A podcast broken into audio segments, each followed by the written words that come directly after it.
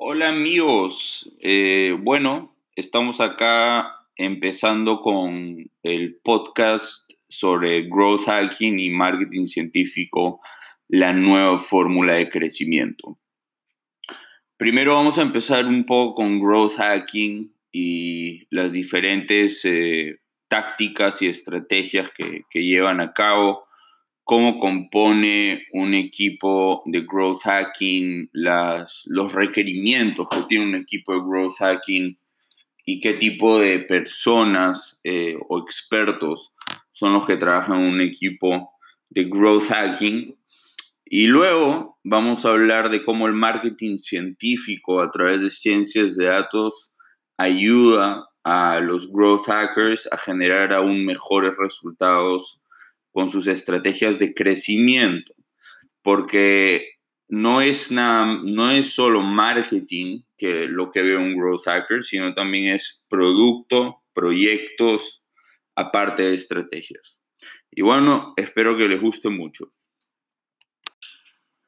Bueno, quiero hablar con ustedes ahora un poco de la mezcla eh, que hizo una empresa que se llama Box perdón, Dropbox.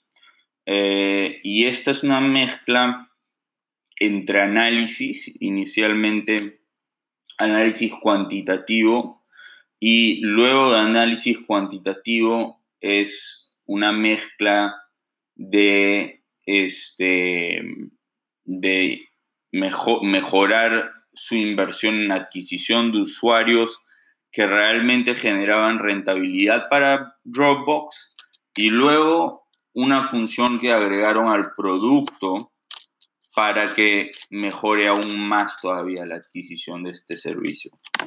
Dropbox tenía un pequeño problema. Primero, para los que no conocen quién es y qué es Dropbox. Dropbox es una empresa que te permite compartir archivos con otras personas o mantener archivos en la nube para que los puedas abrir de donde sea o para que tus eh, compañeros de trabajo y de estudio, etcétera, los puedan usar y compartir desde, de donde sea. El problema que tenía Dropbox es que ellos veían que todos sus, que tenían una buena adquisición de usuarios. Quiere decir que los usuarios se bajaban Dropbox, usaban Dropbox, pero el problema era que después de pocos días, muchos de estos usuarios dejaban de usar Dropbox y había una caída en la cantidad de usuarios que lo usaban. ¿Cómo vieron esto? Lo, vieron haciendo un análisis de cohortes. El análisis de cohortes o un algoritmo de, de, análisis de cohortes es un análisis que te permite ver grupos de diferentes usuarios que han entrado en diferentes fechas les, les pido que, entren a Google y, pongan eh, análisis de corte y ahí van a ver un gráfico que les va a mostrar que divide a diferentes usuarios por fechas de entrada y por grupos con características eh, similares y diferentes entre sí. Al ver el, análisis de corte, Dropbox se dio cuenta que muchos usuarios dejaban de usarlo inicialmente después de unas cuantas pocas semanas, pero que luego habían otros grupos que volvían a usarlo y volvía a subir la gráfica de uso del sistema. Entonces, el, el, análisis de cortes te permite entender de que de repente inicialmente los usuarios no dan mucho uso o dan mucho uso y luego se olvidan un poco, pero luego vuelven a usarlo y te permite verlo todo en un gráfico analítico para poder tomar decisión. Entonces, a través del análisis de corte, Dropbox comenzó a realocar todos sus recursos de inversión en adquisición de usuarios para adquirir solo a los grupos de usuarios que más usaban la plataforma. que eran usuarios que inicialmente la usaban, luego la dejaban de usar un poco, pero luego subía la gráfica de uso y se mantenía en alto. Entonces es muy importante usar análisis, ya sea análisis de cohorte o clusters o regresiones, regresiones logísticas para entender cuál es el comportamiento de nuestros usuarios y cuáles son los usuarios que nos vale la pena adquirir.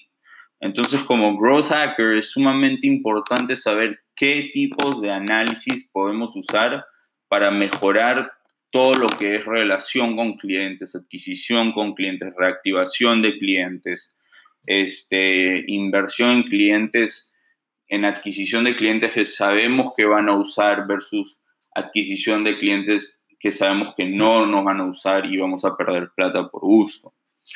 Luego de hacer este análisis de cohortes y descubrir cuáles son sus mejores usuarios, no se quedaron ahí, sino que hicieron también un programa de viralización en el cual tú podías invitar a un amigo a Dropbox y si hacías eso, no sé si se acuerdan, te daban más megabytes de manera gratuita. Era 250 megabytes por invitar a un amigo y tu amigo también recibía megabytes.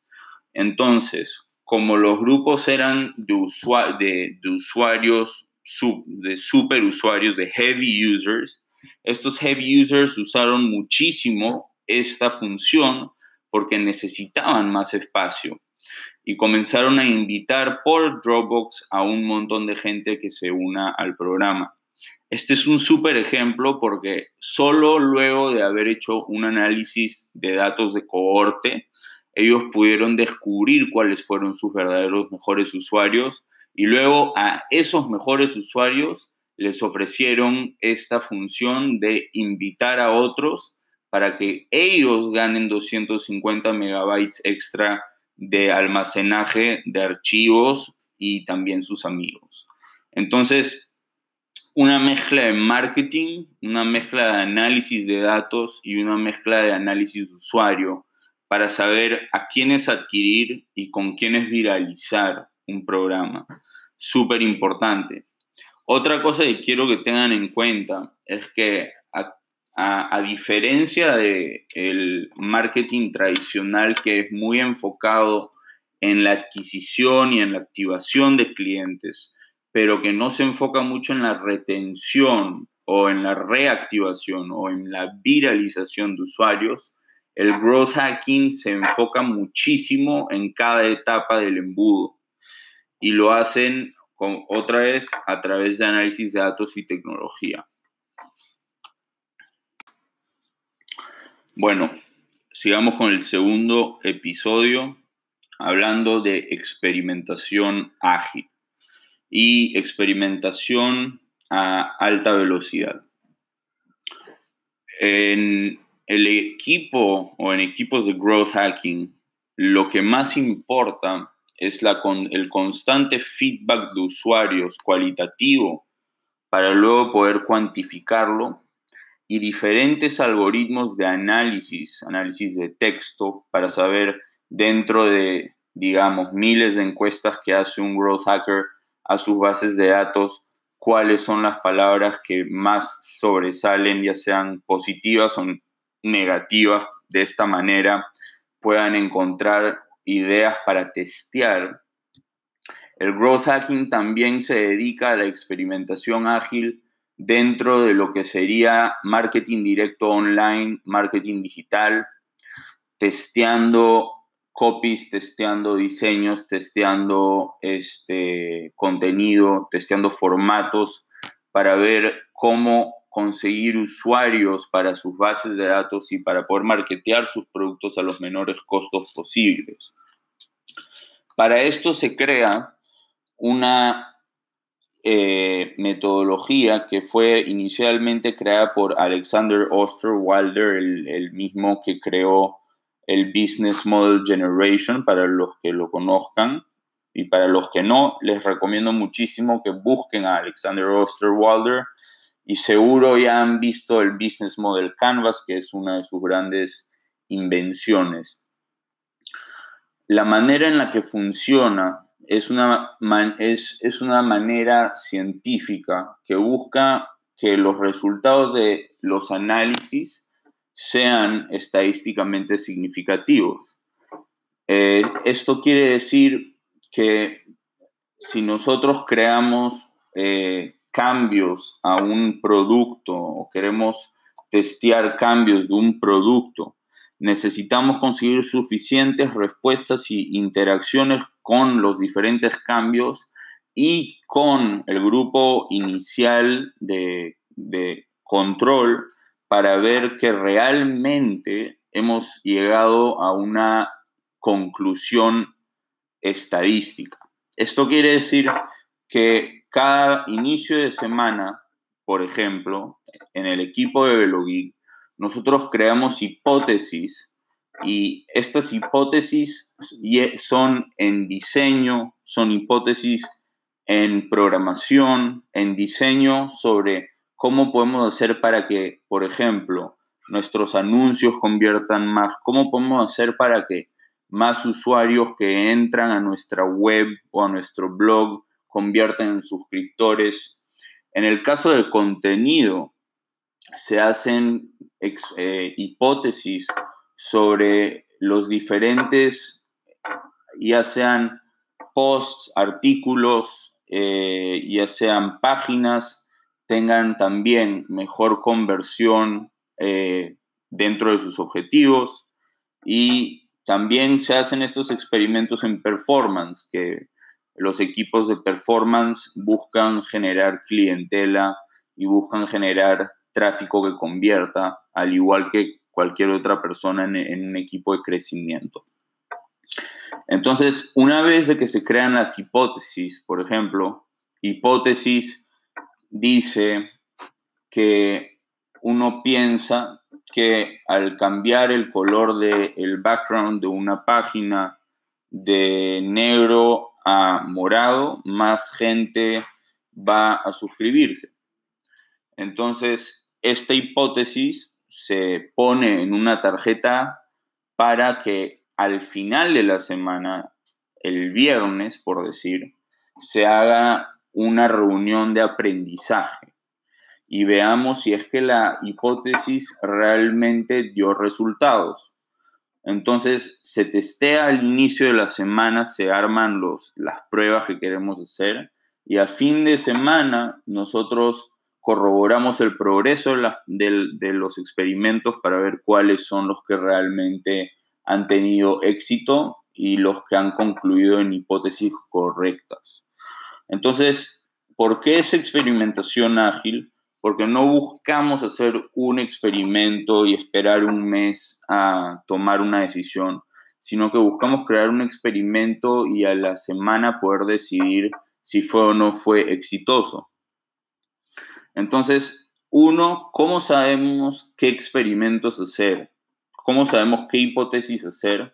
Antes de eso viene la parte de análisis eh, de usuario, análisis de datos con diferentes tecnologías, que ahí es la, parte, la, quinta, la quinta parte de un growth hacker. Tecnologías como mapas de calor le permiten ver a un growth hacker hasta dónde están llegando a ver contenido, hasta dónde están llegando los usuarios en una página, dónde están cliqueando y dónde no para saber qué secciones mejorar en, una web o en un producto, poder ver qué, qué funciones están usando y qué funciones no. Y luego en base a eso poder hacerles encuestas a estos usuarios, por qué no están usando ciertas funciones en el caso de, de BitTorrent, para los que no saben qué es BitTorrent, BitTorrent es una plataforma para bajar este, torrents, que son files compartidos en el Internet de, películas, de música, etc. El equipo de eh, BitTorrent tenía un problema y era que no podían monetizar su plan pro o su plan pagado la mayoría de los usuarios de BitTorrent a los inicios de BitTorrent solo lo usaban de manera gratuita. Pero al hacer un análisis, eh, la gerenta de marketing de producto en BitTorrent se dio cuenta haciendo encuestas que los usuarios ni siquiera sabían que había una versión Pro. Imagínense eso, ¿no?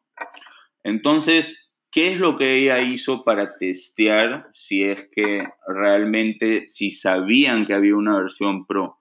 Los usuarios, los super users, como se dice en inglés, o los super usuarios, que son los que más usan la aplicación, eh, si es que sabrían, se bajarían la versión Pro, es habló con el equipo de ingeniería y pidió que se agregue una función a la, a la página principal de este software que sea un cuadradito en la parte superior que tenga un rayo y que diga Pro. De esta manera, todos los super users se dieron cuenta que había ahora sí una versión Pro y la cantidad de usuarios que ahora se bajaron la versión Pro eh, subió un 67%. No solo eso, sino que ella después de ese éxito continuó trabajando en, en entender qué es lo que estaba pasando con sus usuarios y el comportamiento de sus usuarios. Resulta que muchos de los usuarios que pasaban y, que más, más usaban la aplicación, se, la baja, se bajaban la versión móvil de BitTorrent y la usaban hasta en el, en el celular. Quiere decir que desde el celular buscaban bajarse torrents, pero paraban de hacerlo porque les quitaba toda la batería. Entonces, una forma de incentivar a que más usuarios se bajen la versión Pro fue haciendo una prueba en la cual les ofrecía a todos los usuarios Pro una, función que cuando el celular llegaba a un 35% de, de vida o de batería, todos los torrents pararían para que no mate la carga completa del celular. Entonces, al agregar esa función, los usuarios de BitTorrent comenzaron a usar la versión Pro y sus celulares de nuevo sin tener miedo de quedarse sin batería y sin datos y subió y se multiplicó la cantidad de uso de BitTorrent en celulares.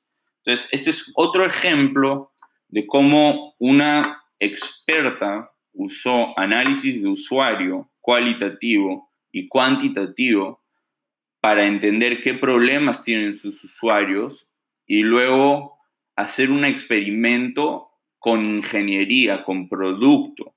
No estoy hablando de marketing, estamos hablando de producto para que más usuarios usen BitTorrent. Entonces, acá terminamos este episodio con más ejemplos, esta de experimentación y esta vez de funciones en productos que han hecho que despeguen. Seguimos con un tercer episodio después de este. El growth hacking nace a partir de que eh, el marketing tradicional eh, era ineficiente, mejor dicho, no era viable para nuevas empresas que se estaban formando por el año 2008, por, por, por, la primera década del de, segundo milenio. Eh, a partir de que no solo que los costos para pagar por marketing, ya sea en revistas, ya sea en radio, ya sea en paneles, era, no era viable para empresas nuevas que estaban buscando crecer, entonces es cuando el growth hacking y empresas comienzan a ingeniarse con formas de hackear crecimiento. ¿Por qué hackear crecimiento? Porque a través del uso de tecnología, a través del uso de automatización, a través del uso de análisis de datos que se, que se extraían, estas compañías lograron hacer crecer a sus empresas con presupuestos muy, muy, muy, muy menores a los que tendría Coca-Cola, por ejemplo, que ellos pueden pagar para estar en cada punto de publicidad en el mundo. El growth hacking tiene cinco pilares principales. Es, número uno, la data, para tomar decisiones en las estrategias, en los proyectos y productos que tiene una empresa. Para poder conseguir esta data, por lo general, también tiene el, quinto pilar de tecnología. Este pilar de tecnología le permite a expertos eh, y growth hackers este, automatizar la distribución de contenido, mejorar el efecto de contenido, eh, y conseguir ah, la data de usuarios y conseguir las opiniones de usuarios y ver el comportamiento de usuarios para poder tomar decisiones y encontrar oportunidades dentro de sus productos. Por lo tanto, un equipo de growth hacking es un equipo cross funcional. Es la única manera en la que podría funcionar también. Y les cuento eh, rápidamente por qué. Este, cuando Hotmail recién empieza, acá para todos los que conocen Hotmail, que es un muy buen ejemplo, cuando Hotmail empieza a, trabajar y, y empieza a crecer, ellos comenzaron a buscar una forma de crecer sin usar marketing tradicional, porque no tenían el presupuesto para eso. Entonces, el equipo de Hotmail está pasando por este problema y llamaron a un ingeniero a la borda de directores donde estaban teniendo una, plena discusión de cómo iban a lograr hacer crecer Hotmail.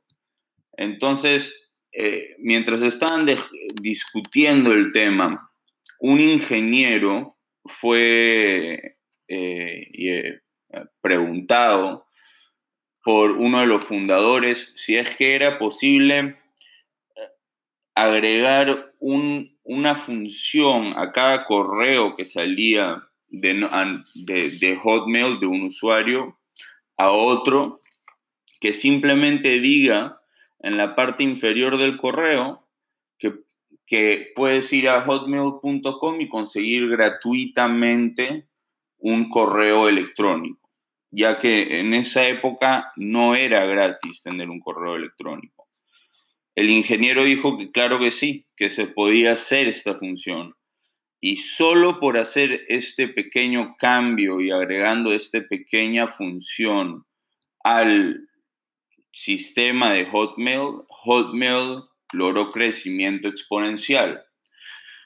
Entonces, otro ejemplo que, que se puede dar, por ejemplo, en, el caso de, PayPal, PayPal comenzó a crecer a un nivel bastante, bastante bueno cuando ellos empezaron recién a trabajar. Eh, dicho sea de paso, Elon Musk que es el fundador que, que realmente creó PayPal y son nueve pero él es el cofundador con, mayor, con mayores acciones en ese entonces. Tenía que tomar algo. Y PayPal ya se estaba quedando sin ideas para crecer sin pagar por, eh, eh, por publicidad. Pero PayPal, haciendo análisis eh, de, diferentes plataformas donde se usaba el pago online, porque ellos eran una de las primeras plataformas pioneras para poder hacer pagos online. Se dieron cuenta que, dicho sea de paso, en esa época eBay también estaba recién empezando, que había un grupo en eBay bien, bien grande de usuarios que, se dedicaban a la compra de, de los diferentes productos de eBay que vendían diferentes usuarios como productos de segunda y a la reventa, quiere decir, vendí, eh, o sea, compraban los productos varios usuarios que estaban en eBay y luego los revendían a un precio más alto. Pero esto era súper incómodo. ¿Por qué? Porque en esa época, para comprar y para vender, tenías que hacerlo a través de correos. Cada vez que comprabas tenías que mandar un correo con tu tarjeta de crédito, tu nombre, tu fecha de vencimiento y etcétera, para que te acepten la compra. Y lo mismo cada vez que vendías.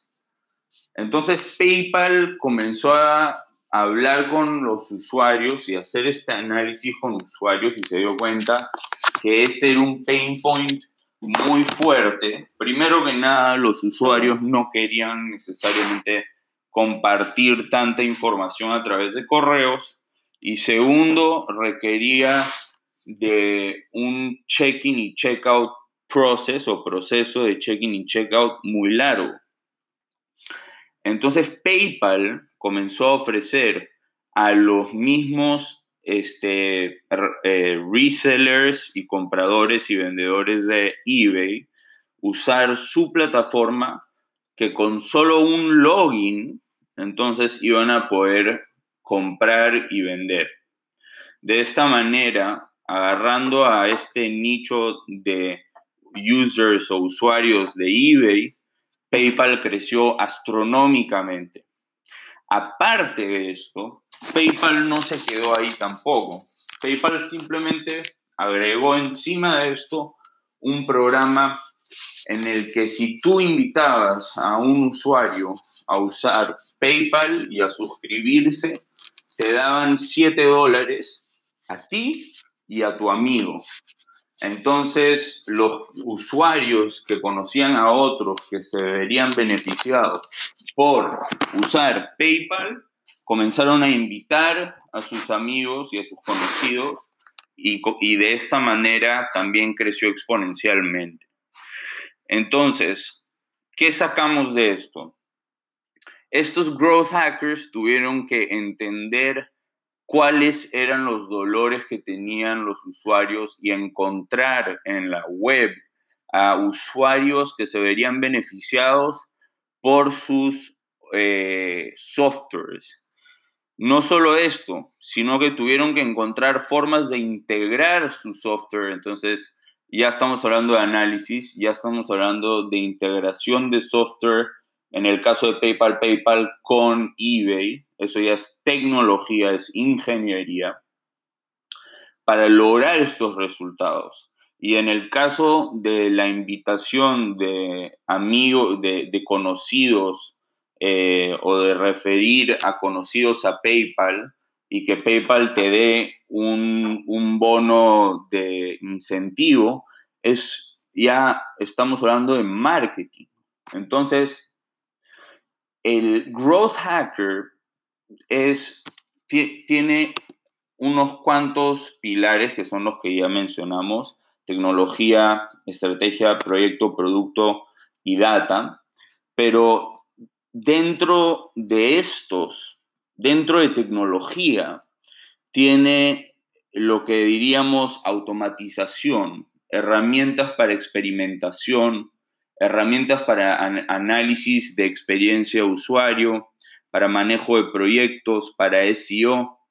En la parte de marketing, el, el growth hacker es muy, muy, muy este, experto en lo que sería el manejo de una marca, en generar ventas, en psicología comportamental o economía comportamental, negocios, modelos de negocios, cómo optimizar con, eh, la conversión de diferentes programas en la parte de usuarios y de datos, es experto en hacer testing eh, A-B, en matemática incluso, en analítica, en hacer encuestas, para poder al final del día, con todos estos, estos, estas herramientas que tiene el Growth Hacker, crear un modelo de negocio exponencial. Entonces, este es el primer, segundo episodio y vamos a continuar ahorita con el tercero. Bueno, hemos hablado de estrategias, hemos hablado de productos, un poco de historia de los primeros en usar esta técnica, estas habilidades, herramientas. Y este, hemos hablado de datos.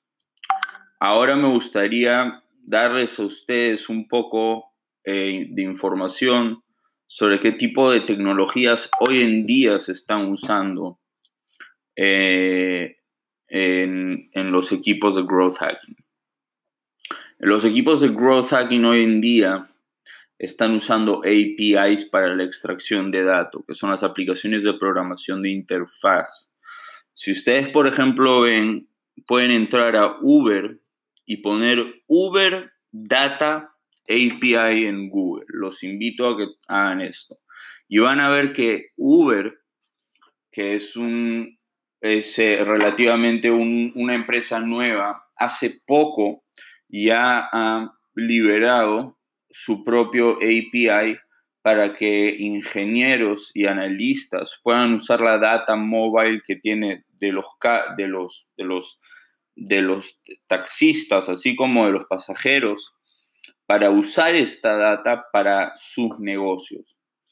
Entonces, las APIs nos permiten usar datos de tecnologías existentes o funciones para nosotros poder integrarlas a nuestras estrategias y productos. Un claro ejemplo es cuando, por, es cuando ponemos el Quick Login con Facebook o con Google.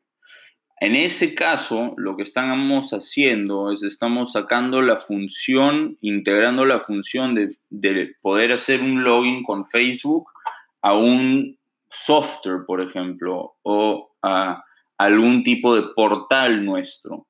Esta es una integración que se hace con Facebook, con la API de Facebook específicamente, que nos permite conseguir no solo que los usuarios de manera más ágil y rápida y de esta manera más usuarios hagan login, sino que nos va a dar la información social de la gente que entra a nuestro portal o aplicación.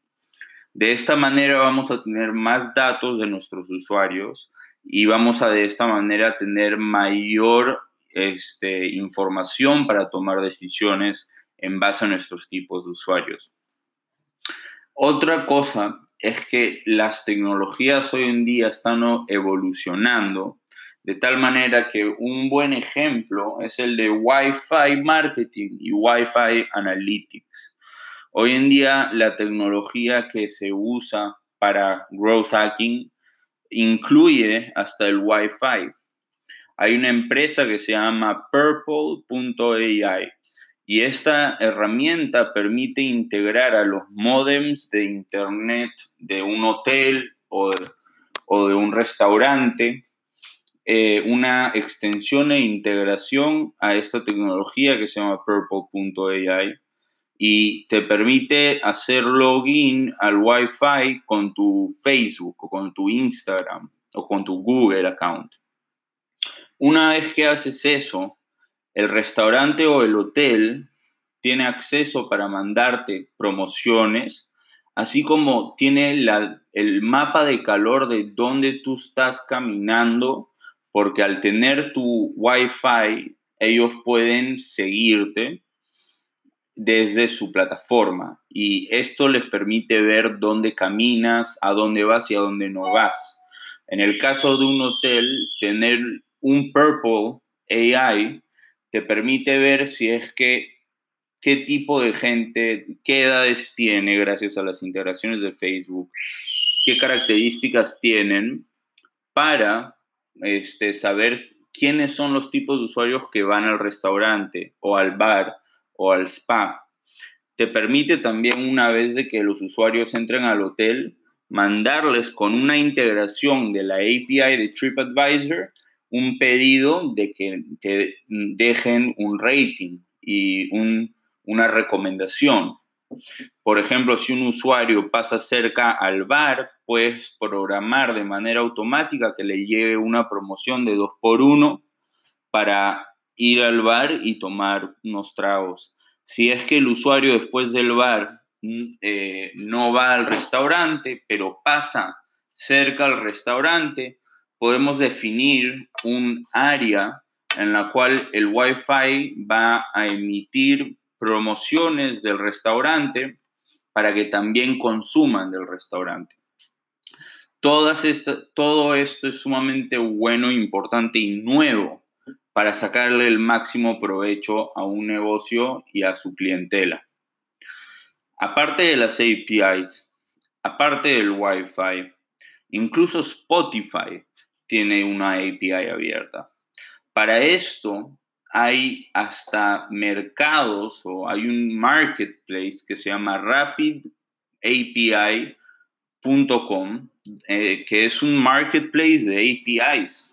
Si es que eres un hotel, puedes poner eh, hotel o travel APIs y vas a ver que puedes sacar toda la información de todos los comentarios que quieras de TripAdvisor, todas sus funciones, a eso le puedes hacer análisis y puedes encontrar otra vez cuáles son los puntos de dolor y cuáles son los momentos de, mayor, este, de mayor este, gusto y, momentos en los que el cliente de tanto delaiteo dice wow a través de análisis de texto. Hay cuatro análisis, cinco análisis principales que hacemos de datos. El, el primer análisis es un análisis de clusters. Nosotros queremos, teniendo la data de, nuestra, de nuestro, EP, de nuestro este, EP, EPR eh, o la data de nuestro CRM, la data de nuestros sistemas de puntos de venta, teniendo la data social, poder juntar estos datos y hacer un análisis de clusters para ver estos análisis de clusters que juntan a usuarios por características comunes, cuáles son los usuarios que más van a tender a comprar qué producto, para saber qué producto y qué servicio ofrecerles. Un hotel tiene un spa, un hotel tiene restaurantes, tiene bares, tiene diferentes tipos de y formatos de habitaciones y los clusters nos van a permitir saber qué tipos de usuarios con qué características demográficas y psicográficas tienden y tienen mayores probabilidades de comprar uno de estos. Luego de hacer análisis de clusters, una de las cosas que más se usa eh, son los, los análisis de supervivencia. Un análisis de supervivencia te permite saber cuándo en el journey de un cliente tienden a dejar más un servicio. Quiere decir, cuando un usuario que entra al hotel o, al restaurante o al spa entra y se va. O eh, cuánto tiempo o a qué día de entrada al hotel se comienzan a recoger quejas de esta manera, de manera predictiva, podemos anticipar con el análisis de supervivencia dónde tenemos problemas en la experiencia que le damos a nuestros clientes, ya sea adentro o afuera, para poder optimizar nuestro, nuestro journey para el cliente y para poder optimizar eh, su experiencia con nosotros. Aparte de estos dos análisis, luego está el análisis de regresiones, regresiones que permiten predecir cuáles son las variables que más van a mover la puja y las probabilidades de que los usuarios eh, terminen eh, trabajando y consumiendo con nosotros. Eh, en las bases de datos que, tiene una empresa, un este, ERP, un, un CRM, tiene varias variables, quiere decir edad, fecha, eh, tipo de producto, monto de gasto, de dónde vino el cliente y, y, demás. Dentro de las redes eh, sociales tenemos datos psicográficos como los intereses que tienen los usuarios, porque tenemos las campañas que hemos creado para adquirirlos, teniendo los intereses, el comportamiento y etcétera de los usuarios y podemos ver cuáles son otra vez las variables que son las que más mueven la puja o la oportunidad de conseguir a estos usuarios. Entonces nos damos cuenta que no importa tanto el día, pero que sí importa mucho la edad y la hora en la que hacemos los, los anuncios, que de repente no importa tanto este, la, la geografía, pero, o la ubicación de donde vienen, o el país, pero que sí importa mucho los intereses personales que tienen y el comportamiento demostrado que tienen online. Por ejemplo, les, les interesa el fútbol y la música, el arte y la comida, o les, les tienen un comportamiento de haber hecho compras pasadas en Internet vía tarjeta de crédito o no.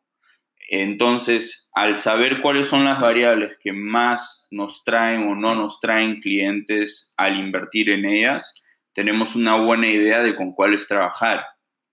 Luego tenemos las regresiones logísticas.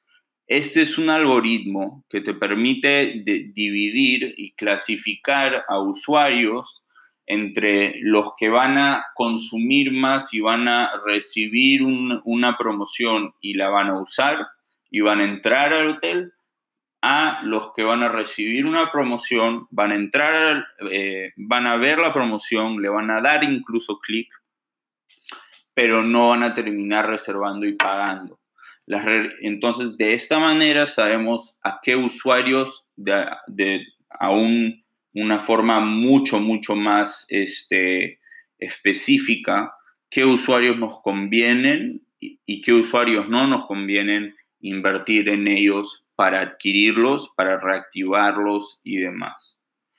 Esto es para lo que es eh, análisis de datos. Para lo que es tecnología, tenemos mapas de calor que nos permiten ver el comportamiento de los usuarios en una página web. Tenemos tecnologías como SurveyMonkey, MailChimp, que nos permiten automatizar correos a nuestros, y encuestas a nuestros usuarios en base al punto en el journey que se encuentran, ya sea online o offline.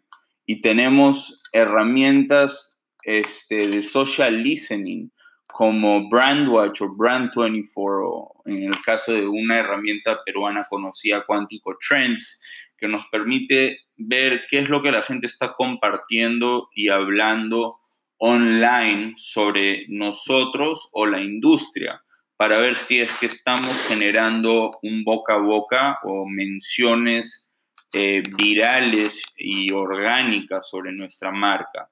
Quiere decir que mientras mejor sea el branding que está haciendo una marca, más se va a estar mencionando de ella sin que la marca lo promocionen. Espero que les haya gustado mucho esto, este primer episodio de Growth Hacking y Marketing Científico, en el cual hemos hablado de diferentes estrategias, productos, proyectos que se han hecho usando datos y usando tecnología. Y nos vemos en videos, siguientes podcasts, y espero que otra vez les haya gustado bastante. Mi nombre es Daniel Benetuce eh, soy el CEO y fundador de, de Somos una empresa dedicada a este tipo de estrategias y a este tipo de técnicas eh, avanzadas para crecimiento.